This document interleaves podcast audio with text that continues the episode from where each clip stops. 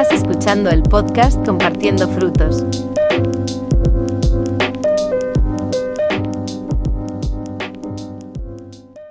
Hola gente, están otra Hola. vez nuevamente en un nuevo episodio de este podcast. Compartiendo frutos. Ya saben lo que vamos a decir, así que de frente vamos a decir nuestros nombres.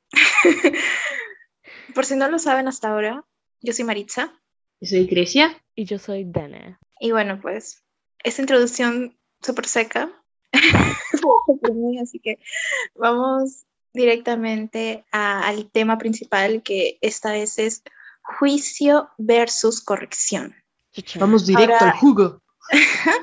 Ahora mi, mi amiga Grease nos va a decir un poco de lo que piensa acerca de este tema, un poco medio complejo, pero acá nosotras vamos a tratar de hacerlo súper sencillo, súper simple, como para beginners, juniors, nivel pollito. Así que, start the conversation. Ah, ya, me lanzaron la pelota. Ok. Siempre será Grease. bueno, hola a todos, otra vez. Ya los saludamos, pero otra vez, por si acaso. Eh, ya, el tema de hoy, como ya lo mencionó Marchita, es juicio versus corrección. Ahora, va a ser un tema súper controversial y quizás vamos a, vamos a tocar varios puntos blandos y varias cosas que también tenemos que autorreflexionar acerca de, de esto, ¿no? Juicio. Juicio, mm, ¿a qué te suena, Danita, cuando mencionan la palabra juicio? Como una opinión o calificación que le pones a una persona y a sus acciones. A una situación así. Claro. Marichita, ¿tú qué se te viene a la mente cuando así alguien te dice juicio o juzgar? Eh, o... Parecido a lo de Dana, pero por alguna razón cuando nosotros comenzamos a juzgar, siempre nosotros somos los que estamos en la razón, somos los correctos. Mm. Y usualmente utilizamos el juicio para algo negativo, para una connotación negativa y eso como que a veces me molesta un poco. Sí, coincido bastante. Juicio, o sea, juicio, juzgar, yo creo que se define como cuando alguien está en una posición superior o de poder sobre alguien y tiene como la capacidad de medir las acciones de la otra persona y muchas veces de una, de una connotación negativa, ¿no? No viene con algo bueno, sino cuando te sientes juzgado, pues te sientes mal al respecto.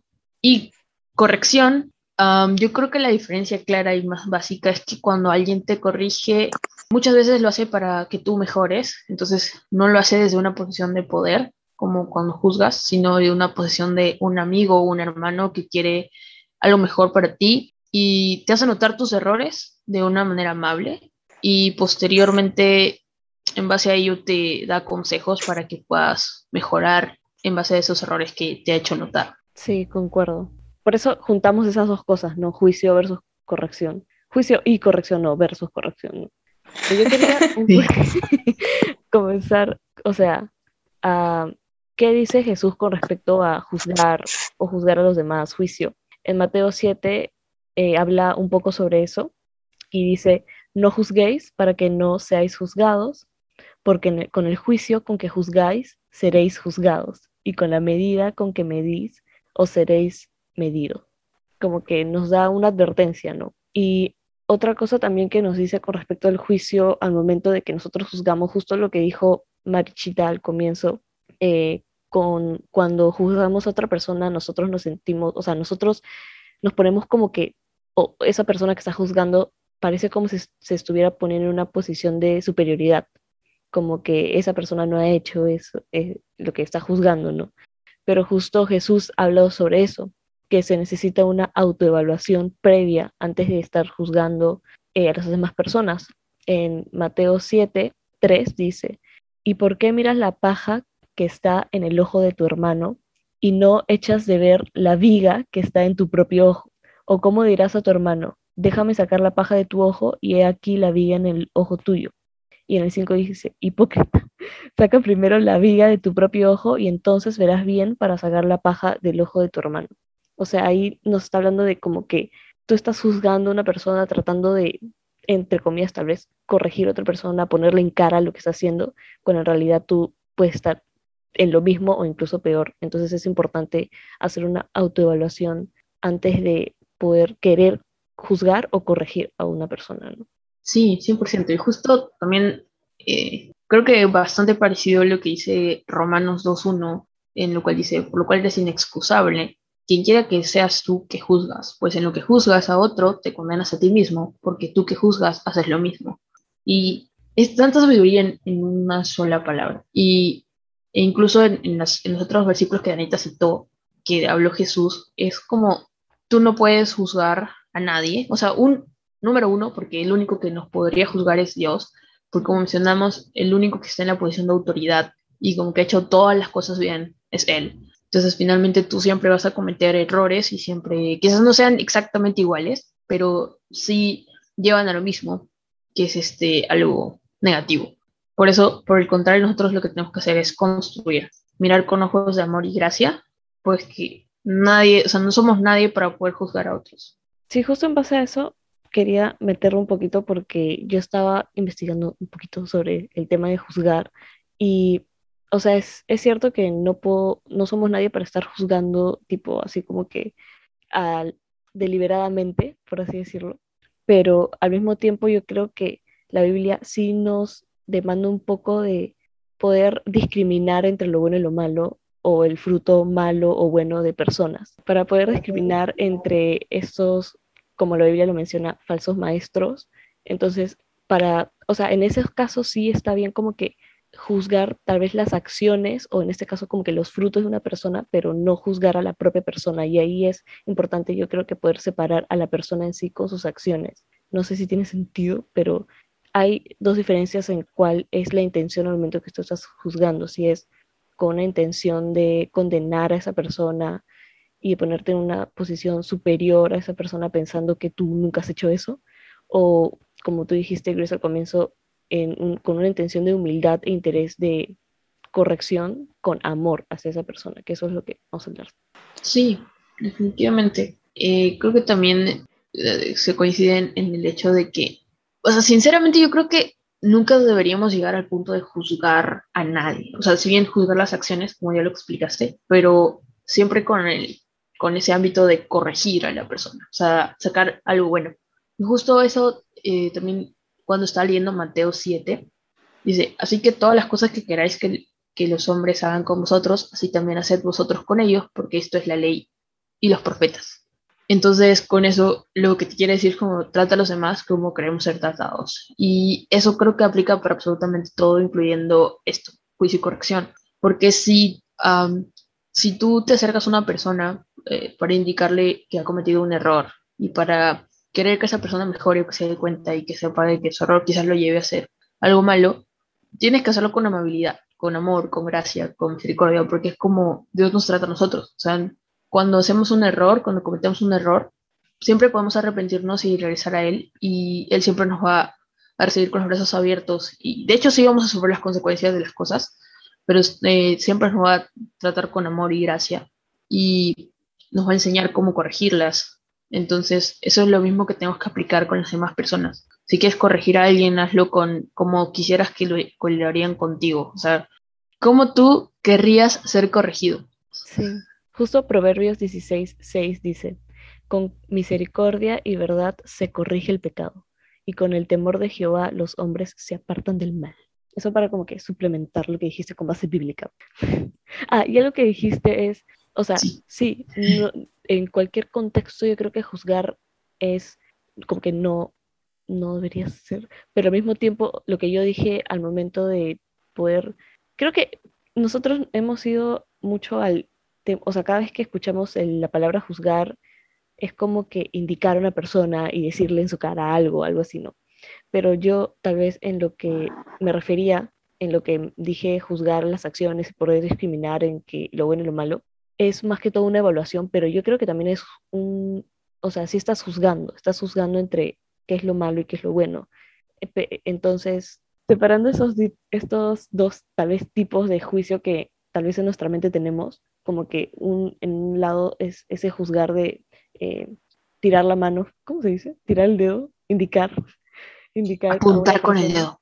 Apuntar con el dedo de una persona y el otro juzgar es una evaluación, algo así. Entonces, por ahí también. En Gálatas 6.1 nos dice algo súper importante. Dice, hermanos, si alguno fueres sorprendido en alguna falta, vosotros que sois espirituales, se supone, restauradle con espíritu de mansedumbre, considerándote a ti mismo, no sea que tú también seas tentado. Entonces, corregir y poder este, acercarte a una persona a hacer esa corrección. Pero hay un tema importante dentro de todo lo que es corrección y juicio, porque no podemos estar tipo juzgando y corrigiendo a cualquier persona que se nos cruce en la calle, porque estaríamos... Espérate, antes de esa parte. Eh, no, antes de llegar a ese punto, quería mencionar también lo que dice Mateo 13, que dice, prepara la buena tierra para que la semilla florezca y dé buenos frutos. Y después en el 13:23 dice, más el que fue sembrado en buena tierra, este es el que oye y entiende la palabra y da fruto. Y produce a 100, a 60 y a 30 por uno. Y con esto lo que yo entendí, justo eh, asociándolo con, con el tema de este episodio, fue de que si tú corriges o juzgas a una persona y lo haces sin estas características de mansedumbre, humildad, cariño, amor, respeto y todas las cosas buenas que deberíamos otorgarle al mundo, eh, finalmente la persona que esté escuchando ese, esa corrección no lo va a llevar a cabo y quizás hasta lo deseche. Y eso es algo de, la, de las cosas que tenemos que trabajar cada uno de nosotros, empezando desde uno mismo, porque si tú no abordas estos errores de esta manera, la persona simplemente va a ser, ah, va a hacerse como que no te va a escuchar, no va a seguir tu consejo y finalmente va a seguir en el error. Y si tu intención es ayudar a la otra persona, lo que tú quieres finalmente es que sí se dé cuenta de su error y sí pueda corregir su camino y pueda hacer las cosas mejor.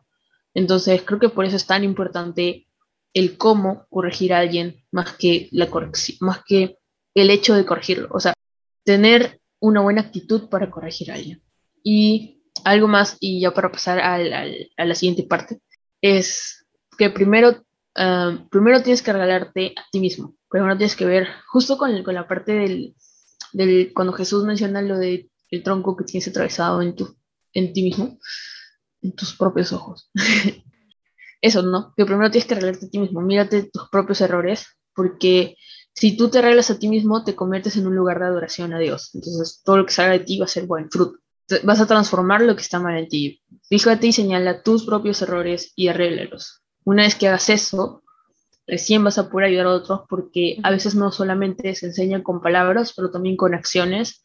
Y si las personas ven que tu corrección viene de un lugar que también ha atravesado por los mismos problemas, que también ha tenido errores, también ha tenido imperfecciones, pero luego con estas mismas correcciones buenas, saludables, con amor, mansedumbre, respeto, que te acercas más a Jesús, eh, eso también puede ayudar a muchas personas. Entonces, creo que ese es un, un primer take-out. Arréglate a ti mismo antes de corregir a alguien más. Ya, acaba una pregunta para Marchita y para Cruz. ¿Ustedes creen que nosotros como cristianos, como cristianas, hijas de Dios, podemos estar eh, corrigiendo o juzgando a cualquier persona que se nos cruce en la calle, tipo, porque eso estamos creo que hasta ahora dando a entender, ¿no? ¿Qué dice? ¿Qué dices, Marchita? Obvio que no. Y, o sea, utilizando la lógica básica, si tú sabes que una persona tiene cierta mentalidad, cierta, cierto estilo de vida diferente a la tuya, pues obviamente no lo vas a mirar con los mismos ojos, ¿no? O sea, tienes que también tener mente abierta y tratar de ser comprensivo. No necesariamente tienes que adaptarte a ella porque si tú sabes que algo está mal, pues no lo haces, ¿no? Creo que no a todas las personas se le tiene que jugar de la misma manera, por lo mismo de que no todas las personas son iguales, somos diferentes. Teniendo eso en cuenta, pues en este caso, ¿no? Yo siendo una chica cristiana, pues no voy a juzgar con mi corazón y mi mentalidad cristiana a una persona que no lo es. ¿Qué opinas tú, Gris?